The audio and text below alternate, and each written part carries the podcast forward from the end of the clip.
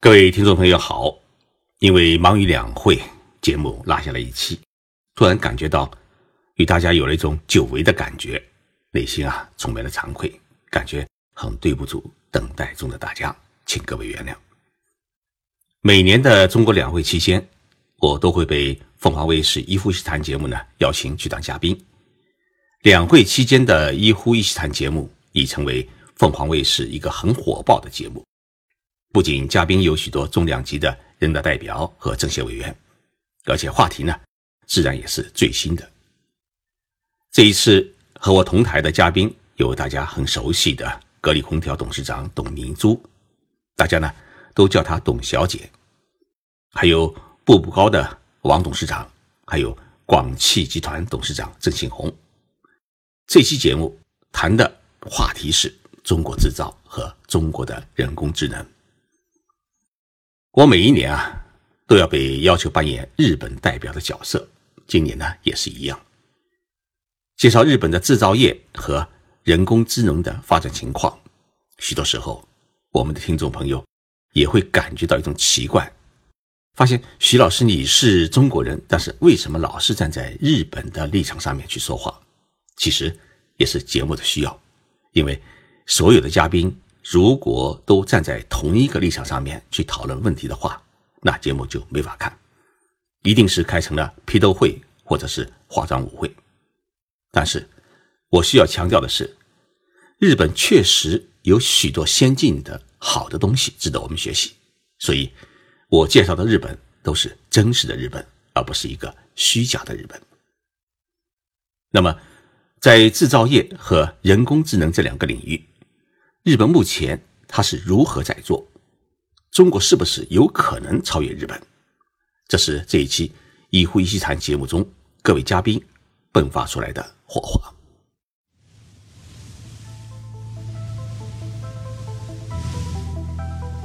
任你波涛汹涌，我自静静到来。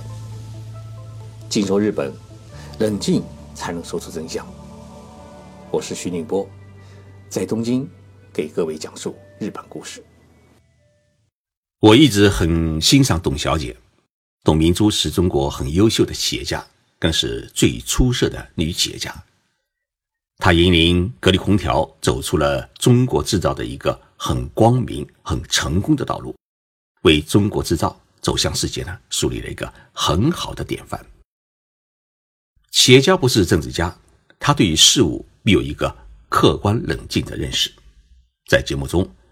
董明珠提到一个很重要的问题，就是中国的制造业体量上看上去很大，占到整个经济的百分之二十九，但是其实存在着很大的短板。那么这个短板在哪里呢？就是中国缺乏核心技术和材料，在这两个领域，中国还是远远落后于日本。中国能造很好的汽车，但是发动机都是别人的。精密机械的研发和制造也远远落后于日本和德国。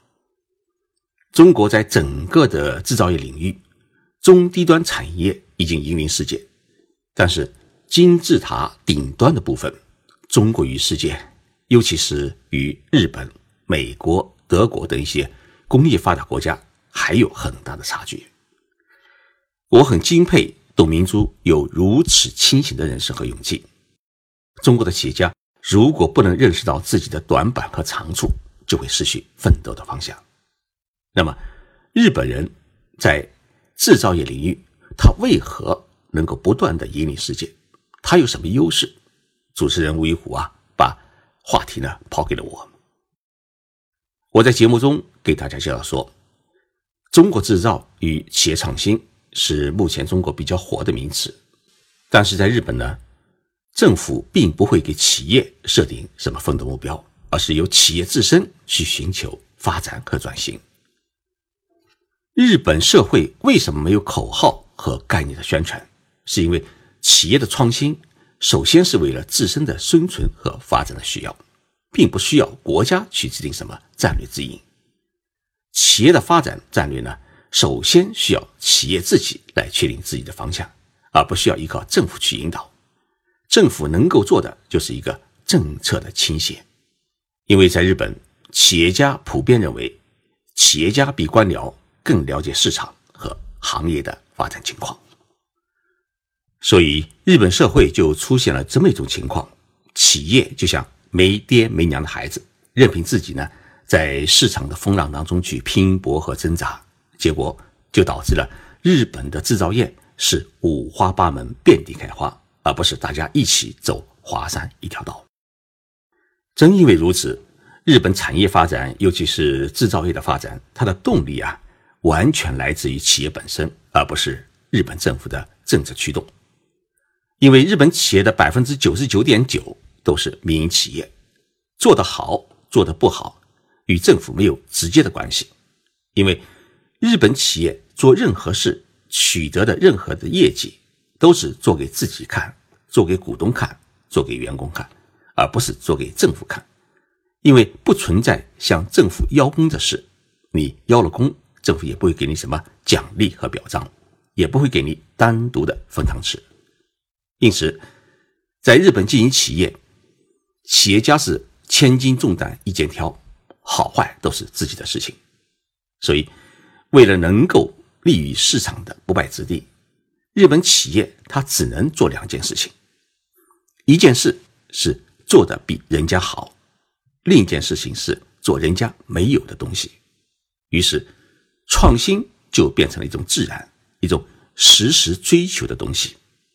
目前看起来，日本制造业是纷纷抛售他们的生产线，但是并不是他们被谁超越，而是他们认为啊，传统的产业，尤其是家电产业。已经不适合日本企业来做，他们需要进行产业结构的大调整，抛弃旧产业，创造新产业，把日本制造的标签不是贴在产品的外壳，而是贴在产品的内心。不过，董明珠认为，在制造业领域，我们中国总体上确实比日本有些落后，但是在人工智能领域。中国和日本是处在同一条起跑线上，如果中国抓紧努力的话，是不会输给日本的。人工智能，尤其是区块链，也是最近中国社会很热门的一个话题。中国在人工智能领域已经取得了惊人的成绩。广汽集团董事长郑庆红在节目当中就展示了广汽集团自己研发的最新的人工智能汽车。那么，日本的人工智能它到底？已经发展到一个什么样的状态呢？日本的人工智能的研究啊，首先是从大学的校园里面开始的。有日本机器人之父之称的早稻田大学教授加藤一郎，早在七十年代就开始研发人工肌肉驱动之下的下肢机器人。九十年代又研发出了以液压和电机驱动的下肢机器人，而大白大学。智能机器人学教授石黑浩带领的一个研究小组啊，早在二零一零年就开发出了可以模仿人类表情的女性的替身机器人。而对于我们中国制造业来说啊，日本机器人最有代表性的，可能就是安川电气公司生产的工业机器人，已经广泛用于汽车、机械等领域的组装与焊接。最近。日本春田制作所研发出了一款可判读出现场气氛和每个人情绪变化的人工智能系统。这套系统呢，不仅可以有助于教育、娱乐业或者商业人士彻底掌握客户信息，比如说你在幼儿园，可以掌握每一个孩子的情绪变化，并根据孩子们的情绪变化来调节室内的温度啊，替换他的衣服啊，或者有老师进行安抚。甚至在商业谈判当中，可以根据客户的情绪的细微的变化，掌握和分析他的心理和思维，并做出相应的对应。更为重要的是，这一套人工智能系统借助于它的瞬间判断能力，安装于汽车当中啊，可以提醒司机不要打瞌睡，不要情绪急躁，并根据司机的情绪的变化，自动予以提醒，给他播放合适的音乐啊。或者自动调节汽车内部的温度。春田制作所的这一套人工智能系统，已经在今年的二月投放市场。目前，中国人工智能的研发，它最集中体现在汽车领域。全自动驾驶技术在日本的丰田、本田、日产、三菱等汽车上面都已经体现。搭载有全自动驾驶技术的汽车已经开始投放市场，进入商业销售。日本要在二零二零年承办奥运会，日本政府呢已经确定了一个方针，就是要在两年之后的东京奥运会上面啊。场馆之间、选手村和比赛场地之间的所有车辆都要使用全自动驾驶汽车，包括大巴和轿车。日本想把2020年的东京奥运会打造成一个科技奥运会，向全世界来展示日本最新的科技实力，尤其是人工智能。我在以前的节目当中啊，也有提到。丰田汽车公司已经研发出全自动驾驶的共享汽车，这是一种什么样的概念的车呢？在早上上班高峰期，这辆汽车呢，根据乘客的预约，可以自动的挨家挨户去接上班的白领们，然后呢，把他们一一送到上班的公司。九点钟以后啊，他就跑到快递公司去负责送货，然后到了中午呢，他就带上大量的盒饭到。